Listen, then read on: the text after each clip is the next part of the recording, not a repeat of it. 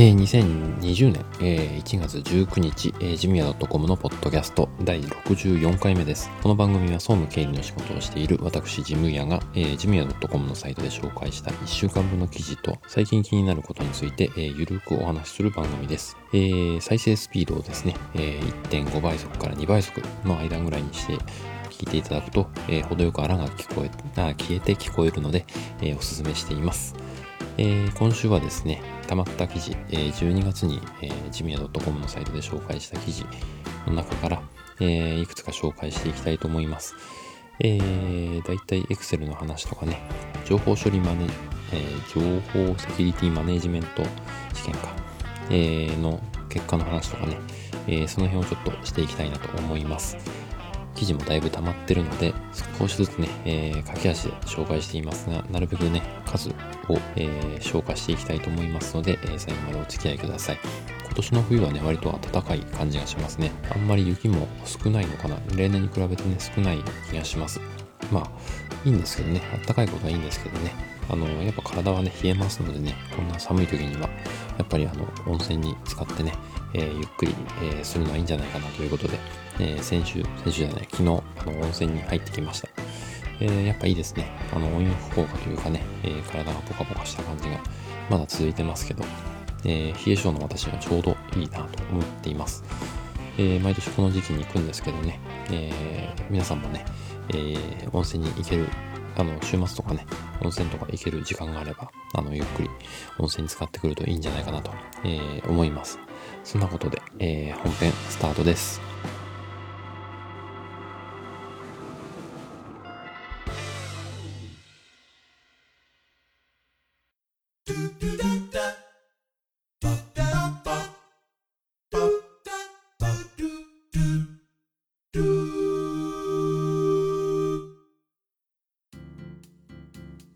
はい、えー、本編一つ目の記事の紹介ですね。えっ、ー、と、パソコンを長時間使用する人必見、えー、充血は目の悲鳴ですという記事の紹介です。えっ、ー、とですね、まあ、パソコンの入力作業ですね。えっ、と、まあ、ずっと続けてるとね、あの、目が充血してきたり、あの、真っ赤になりますね。えー、あと、視界がね、霞んできたり、え、することがあります。え、私もね、老眼かなと思いながら、あの、やってるんですけど、えー、まあ、作業してるうちにね、どんどん目が疲れて、えー、ぼやけたり、霞んだり、え小さな文字が見えにくくなったりね、えしてくることがあります。えまあ、どうも老眼じゃなくてね、疲れ目ってことだと思うんですが、えそんな時にね、えこれ、そのまま放っておくと、あの、肩こりとかね、あの眼性疲労とかってよく聞きますよねあの目から来る疲れがこう肩こりに来るとかね、えー、あと冷え性とかそういった症状にも発展するっていうことがあります、えー、なので、えー、目のねあの健康っていうのは結構大事なんだなと、えいうふうに思っていますであの一応ねパソコンを使った作業あの VDT 作業っていうんですがこれ労働基準法にもあのこう作業のえ、指針が出てます。え、っと、1日4時間以上、えー、使用する場合ですね。で、一定時間を超える場合は、えー、連続の、あ、一定時間ない、連続で1時間を、えー、超える場合は、えー、10分から15分、15分の休憩またはパソコンのモニターから離れて別の作業をするようにっていうふうに決まっています。えー、なので、えー、まあ、1時間以上ね、あのずっとこうパソコンを1日使っているっていう方は、まあ、1時間に1回、えまあ、10分から15分別の作業パソコンを見ないディスプレイを見ない作業をするか ちょっと休むっていうことですね。休憩を挟んでやると、えー、いうことが必要です、えー、なかなかねそういうふうにできないよっていう方も多いと思います、えー、そんな方にもねあのまあちょっとお茶を飲んでくるとかね、えー、ちょっとトイレに行ってきますとか、えー、そんなのをね、挟みながら、あと、えー、他の部署に荷物を届けに行ってきますとかね、郵便届けに行ってきますとか、えそうだな、うん、来客対応、私行きますとかね、えちょっと席を立ってね、え別のことをしてみるっていうのはいいかもしれないですね。えそんな工夫も一つです。で、えまあ、ま、まずちょっと休め、休めるですね。え、目を休めてあげる、えー、ことが大事だと。で、あと、えっ、と、目がね、疲れてきたなっていうことで、最近ね、あの、なんていうのかな、こう、視界に、自分自分の目線に、えー、合わせてこう黒い点がね動くようになってきた、えー、ですね。でどうも人に話すと非分症っていうね、えーと、非分症、えー、漢字で書くと飛ぶ、えー、蚊の症状ですね、えー、小さな蚊が飛んでるような黒い蚊がね、えー、飛んでるようなのがこうぼんやり見える、えー、そんな症状だそうです。で、まあ、疲れ目とかねそういう時になるらしいです。で、これも一度お医者さんに行った方がいいんじゃないかなって思ってはいるんですけど、まああの、朝からずっとね、見えるわけじゃなくて、うん、半日ぐらいね、パソコンずっと見てると、えー、出てくるようになりました。えー、まあそんな時はね、あの、目薬をさして、えー、やると、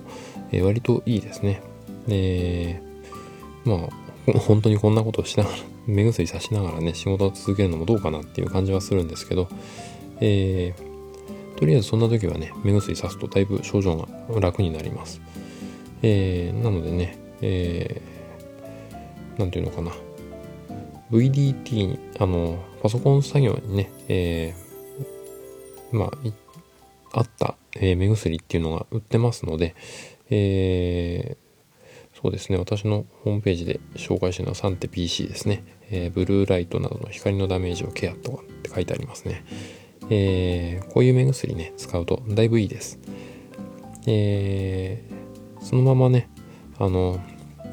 作業を続けてると、あの、目の健康をね、え、目を傷つけるっていうかね、え、ことにもなりますので、適当に、あの、休憩をね、取りながら、で、えー、あとは目のケアもね、えー、症状に合わせてしていった方がいいんじゃないかな。あんまりひどい場合はね、えー、と、お医者さんに行ったり、あとは、メガネの、とかね、あの、コンタクト使ってる方は、えー、視力が合ってないとかね、度が合ってないっていうんですかね。えー、あとは乱視とかね、えー、そういうのが、え、前よりちょっと悪くなってるとかね、えー、そんなこともあるかもしれないです。えー、そういったところのね、調整もしながら、えー、作業してみるといいんじゃないかなと、え、思います。ということで、え、パソコンを長時間使用する人必見、え、充血は目の悲鳴です。あ、いけない。充血の話をしなかったですね。えー、充血ってのはね、あの、目に酸素が、え、あんまり来なくなると出るらしいですね。え、なので、えー、目に酸素が来ないので血管がなるべく酸素をたくさん取ろうということで、えー、血管が広がる。そして、えー、目は赤く見えるっていうことですね。もともとこう目の白目のところにはえー、細い細い血管があるんですけど、え、目を使うと、え、より酸素を必要にとする。目を使うからですね。運動するのと同じですね、えたくさん酸素が必要になる。で、え血管が細い血管がまた太くなる。太くなるから、え赤く見えると、え赤く見える時は、え目を酷使している時ですね酷使ですね、えそんな時が、えー、充血してる時です。なので、え、疲れ目とかね、そういうのの、え、充血してる目っていうのはサインにもなりますのでね、あ、目が赤いな、ちょっと休まなきゃなっていう、えことですね。えそんなことで、え目のケアをしていってください。ということで、えパソコンを長時間使用する人必見、え充血は目の悲鳴ですという記事の紹介でした。はい、え本編2つ目の記事の紹介ですね。えやったら起動しなくなった、え iPhone の修復ソフト、えー、リアイブートっていうんですかね、の紹介です。え、紹介というかね、え、失敗談の話ですね。えー、と、今妻が使ってるね、iPhone XR、えー、調子が良くない。Wi-Fi がよく切れるとかね、えー、なんだ、LINE の通知が、えー、遅れてくるとかね、えー、そんなことで、あと、画面がフリーズするとかね、えー、調子が悪いということで、えー、じゃあなんか、えー、対処法ないかなということでネットで調べて、えー、あこんなフリーのソフトがあるんだということでね、えー、リアイブートっていうの。を、えー、パソコン経由でこうつないでね、えー、iPhone XR をパソコンにつないで、えー、まあなんていうのかな。ソフトのところには、えー、これで症状が治りますって、うん、あの初期化されるというか、えー、症状を初期化してくれるっていうのかな。あの基本機能を初期化してくれて、えー、アプリとかはそのままでっていうような、えー、便利なソフトに、えー、見えて、えやってみました。ただですねそれをやってみたらですね、え iPhone 動かなくなってしまったんですね、え真っ暗なまま動かなくなってしまってどうもこれえー、良くない、えー、ソフトのようですね。え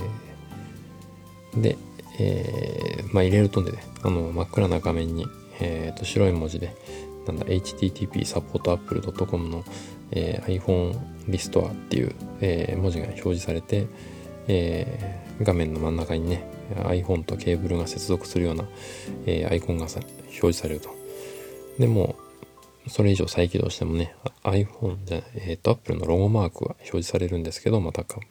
真っ暗な画面になって、その文字が、白い文字が出てくると。えー、一応このソフトには有料プランってのがあって、で、えー、その有料プランにで、えー、やったとしても、えー、起動しないという書き込みもよく見るとありました。えー、私も起動しなくなってしまったので、えどうしようかなということで、結局、えっ、と、iTunes、iTunes ですね、あの、ソフトがありますね。えー、あれで、あの、再インストールすることにしました。まあ、初期化ですね。えー、今までの写真とかね、え、そういうのが消えてしまったんですが、まあ、写真とかは、あの、Google のね、Google フォトがそのまま入ってたので、そのまま、えー、ちょっと画質は折ったものの、えー、写真は残ったですね。で、ですが、まあ、他のアプリのね、設定とかがね、えー、一度パスワードをね、メモしてなかったとかね、えー、そういったものがいくつかあって、えー、元に戻らない再登録が必要だとかね、え、面倒なことになってしまいました。え、なので、まあ、調子の悪い時はね、こういう、え、フリーソフトでやるんじゃなくて、え、Apple 純正のね、iTunes とかね、え、よく見るとね、iTunes にあの、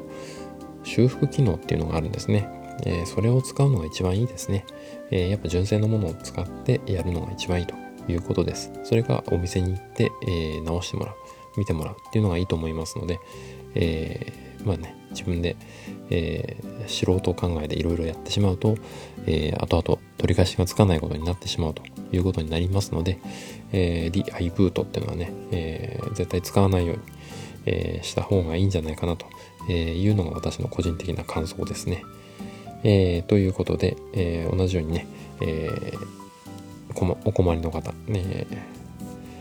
そんな風にね、対応した方がいいんじゃないかなと思いますので、えー、リアイブートは気をつけようということです。ということで、えー、やったら起動しなくなった iPhone の修復ソフト、えー、リアイブートの紹介でした。はい、えー、本編3つ目の記事の紹介ですね。え、ー、と、情報セキュリティマネジメント試験、SG 試験って言いますけどね、えー、省略して、えー、これに合格しましたという記事の紹介です。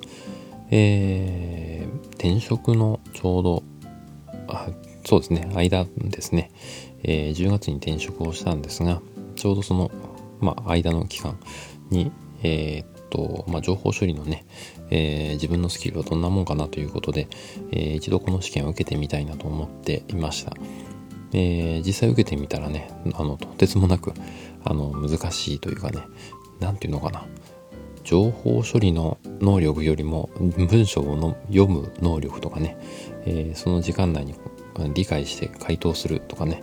えー、そういうのの方が大変だなっていう、えー、あの、なんていうのかな、そういう難しさがありました。あの、情報処理の、情報のセキュリティマネジメント試験っていうのは午前中に、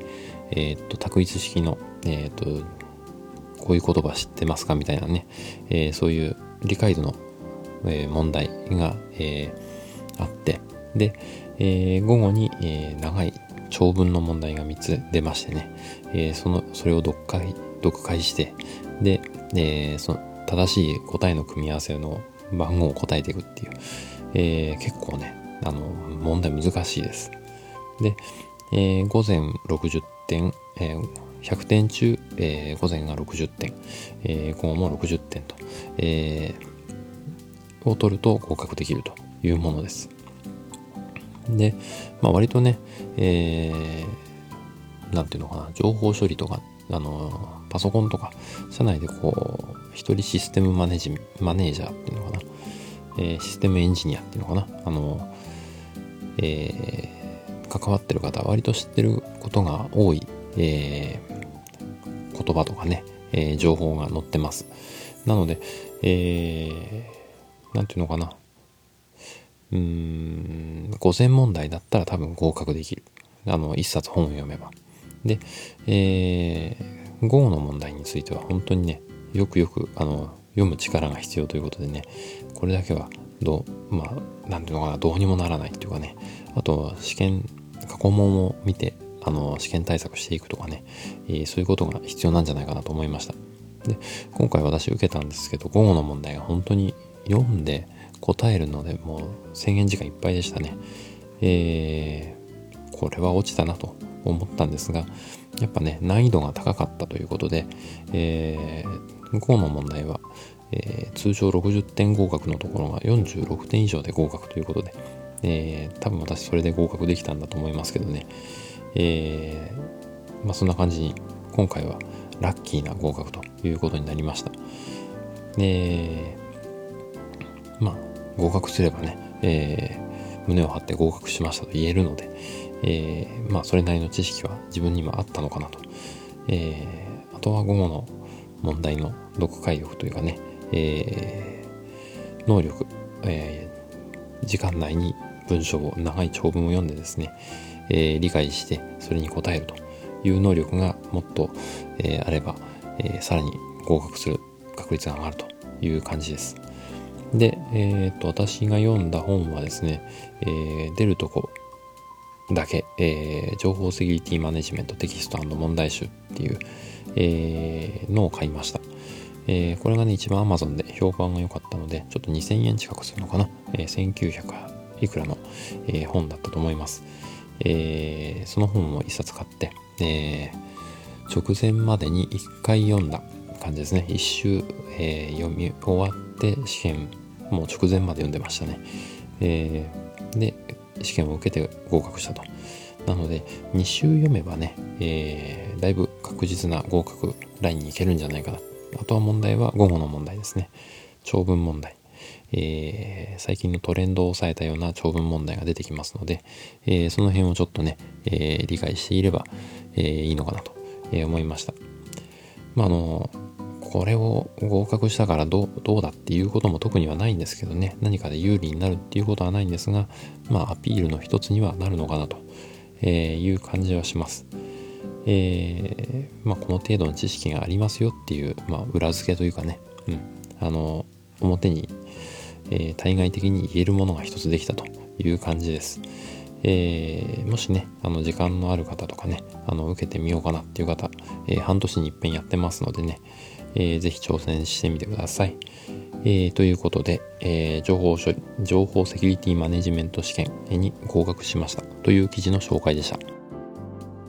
はい、え、本編3つ目、え、4つ目の記事かの紹介です。えー、辛い喉の痛みにこの喉飴が効いたという記事の紹介ですね。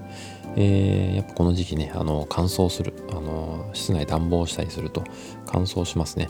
で、喉が乾燥すると喉が痛くなる、腫れてくるということで、私はあの、扁桃腺が割と大きめのも、大きめなので、よく喉が腫れるんですね。で、えー、扁桃腺腫れると、えー、すぐ熱が出て、高熱が出るんですね。えー、インフルエンザじゃないかと思うくらいの高熱が出ます。で、えー、まあ、2、3日寝て、あの、ゆっくりしてると、あの、治るんですけど、ただ、えー、お医者さん行ってね、お薬もらった方が早くあの症状良くなるので、えー、お医者さん行くんですが、まあ、あのその手前でね、えー、腫れ始めたら、あの飲んで舐めておくといいっていう喉飴がちょっとあったので、だいぶ効いたんですね。えー、それを紹介したいと思います。えー、これね、コンビニでも売ってたんですけどね、えー、ビックスっていう、えー、よく見る三角のドロップみたいなものですね。えー、飴です。えー、の、のど飴です。えー、まあ、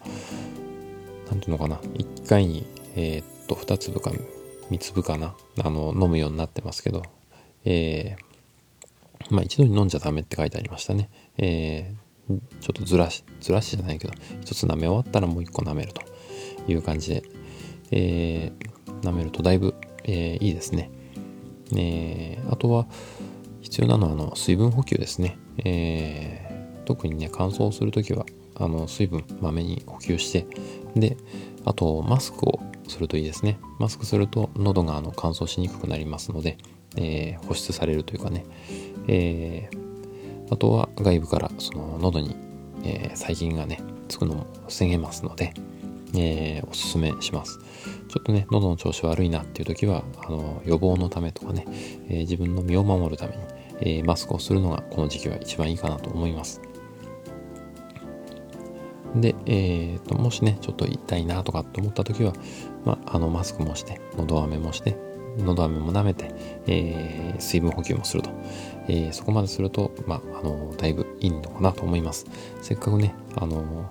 平日頑張ってお仕事して、えー、週末はお医者さんに行って、えー、家で寝込んでで会社にまた行くっていうとね、えー、休せっかくの休みがねもったいないので、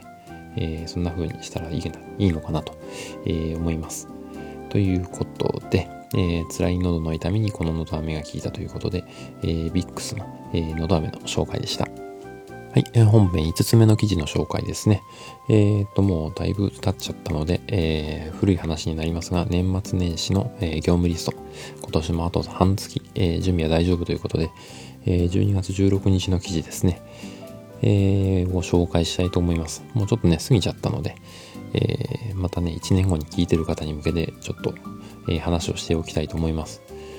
えー、っとですね、年末年始、えー、ということで、あの、総務とかね、えー、そういった部門では、あの、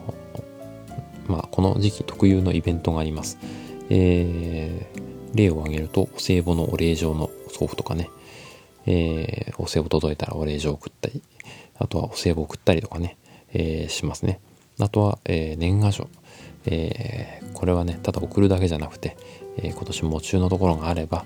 えー、そこには送らないとかね。去年は夢中だったけど今年は送ろうっていうところもあります、え、そんなとこのリストのね、え再確認。あとは大掃除の準備、え年始の、えみんな集まってね年末年始の朝礼とかね、え修礼とかあると思います、えそれの、まあ、準備とかね。あとは、えやっぱあのお店とかやってる方はねクリスマス商戦があって、えー、年末の、えー、年末年始のね商戦があってで、えー、知らず知らずのうちに、え今度はうんなんだ恵方巻きとかね、えひな祭りとか、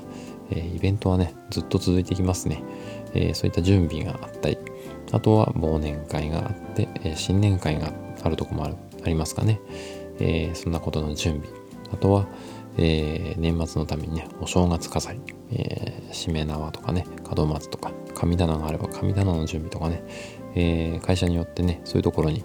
えー、力を入れたり、あの、するところもありますのでね、えー、そんなところ。あとは、年末年始の挨拶回りですね。えー、年末はカレンダーを持って挨拶に行く。年始は、えー、名刺にね、ねえ、年始の挨拶とかっていう、あの、えー、ハンコをね、名刺に押して、えー、挨拶に回りするとかね、えー、何かちょっとしたタオルとかね、えー、ちょっとした付箋とかそういうなんかちょっとしたものを持って挨拶に行くとか、そういうものの準備とかね、え、そんなこともあります。え、さらに、え、給料計算をやってるところですね。え、ボーナスの支給とかね、え、給与計算も、え、日数が少ない。え、12月割とね、え、月末が、え、休みになるので、計算期間が短いとかね。あとは年末調整。その短い期間で年末調整やらなきゃいけない。えー、そんな大変さもありますね。えー、なので、計画的に準備は必要ということです。で、あとは、えー、1月になるとね、焼却資産の申告とかね、法定調査の、調書の、えー、提出、えー、こんなこともあったりして、えー、イベントが目白押し、えー、忙しいシーズンですね。えー、ということで、まあ、あの、12月、えー、そういったところのね、準備を計画的にするのと、1月も、えー、計画的に、えー、仕事をしていくということですね。で、記事でも紹介してますけどね、まあ、あの、聖母の方はね、だいぶ減ってきてる感じはしますけどまだ中小企業ではねそういった慣例もありますので、え、やっぱねどこかの会社の社長さんがね仲介してくれた案件だったり、えー、するとやっぱその社長さんにはねなんか、え、暮れには何かお歳暮を送ったりお中元を送ったりとかね、えー、そういうのありますのでね。うん。まあお付き合いをね大切にするってのはいいことだと思います。えー、まあそういったところをね、万全にしてゆっくり、あの、年末年始休めるといいなということですね。えー、ということでやることがたくさんある年末年始ですけど、まあ、計画的に仕事をしていきましょうということで、えー、年末年始の業務リスト、今年もあと半月、準備は大丈夫。という記事の紹介でした。は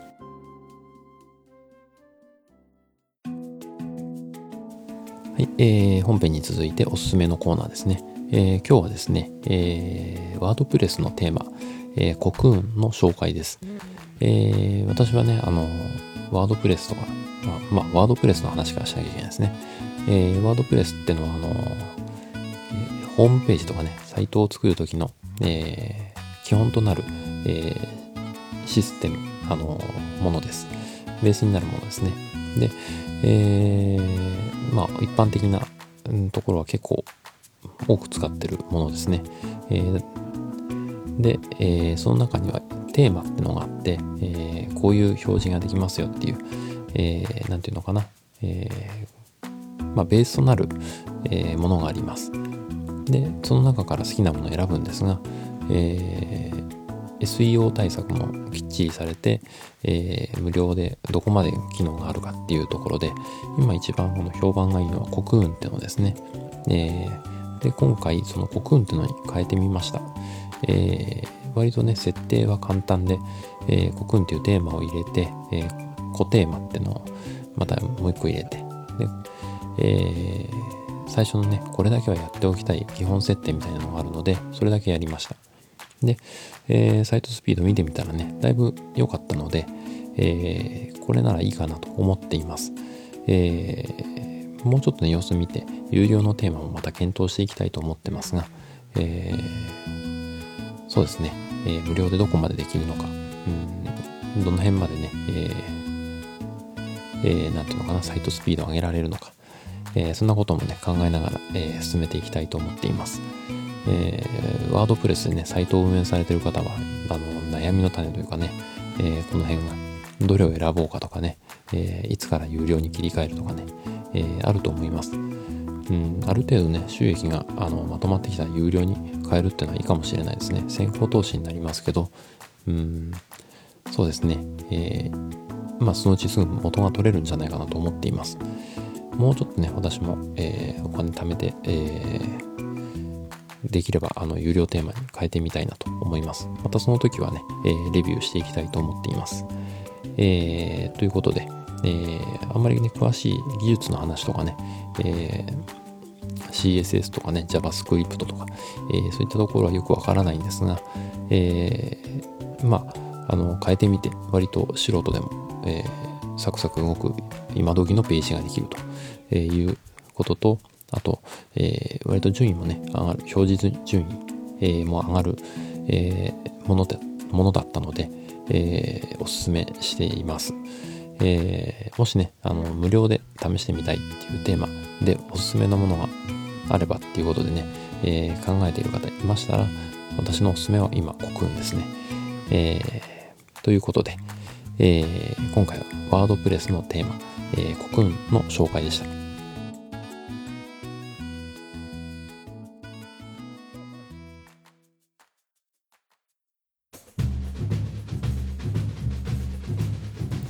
えー、ジミヤ .com のポッドキャスト、最後までお付き合いいただきありがとうございました。この番組や、えー、ジミヤ .com のサイトに関する感想などは、サイトのお問い合わせにある、えー、メールフォームからご連絡いただくか、ジムヤ .com のサイドバーにある小さな小さなですね、LINE の友達追加ボタンで、えー、登録してご連絡ください。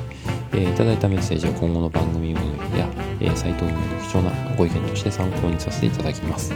えー、なお、番組で取り上げてほしいテーマなど、ありましたら送っていただけると嬉しいです。えー、iTunes にもね、登録していますので、そちらの方にレビューをいただくと嬉しいです。というわけで、エンディングです。えっ、ー、とですね、えー、ジムヤ .com のサイトの方もね、えー、ちょっとリニューアル、マイナーチェンジというわけでもメジャーチェンジ。ワードプレスのね、テーマを変えてみました。ワードプレスっていうのは、サイトを、えー、作る CMS、コンテンツマネジメントシステムか、えー、の一つなんですが、えー、その中のテーマを変えました。えー、無料のテーマの中では、一番あの、今評判のいい国運ってやつに変えました。えー、だいぶ表示スピードも上がった感じがしますので、またね、これで様子見ていきたいなと思います。えー、そんなことで、えー、いろいろ試行錯誤しながらまた続けていきたいと思います。そんなわけで、次回まで良い1週間をお過ごしください。ではでは。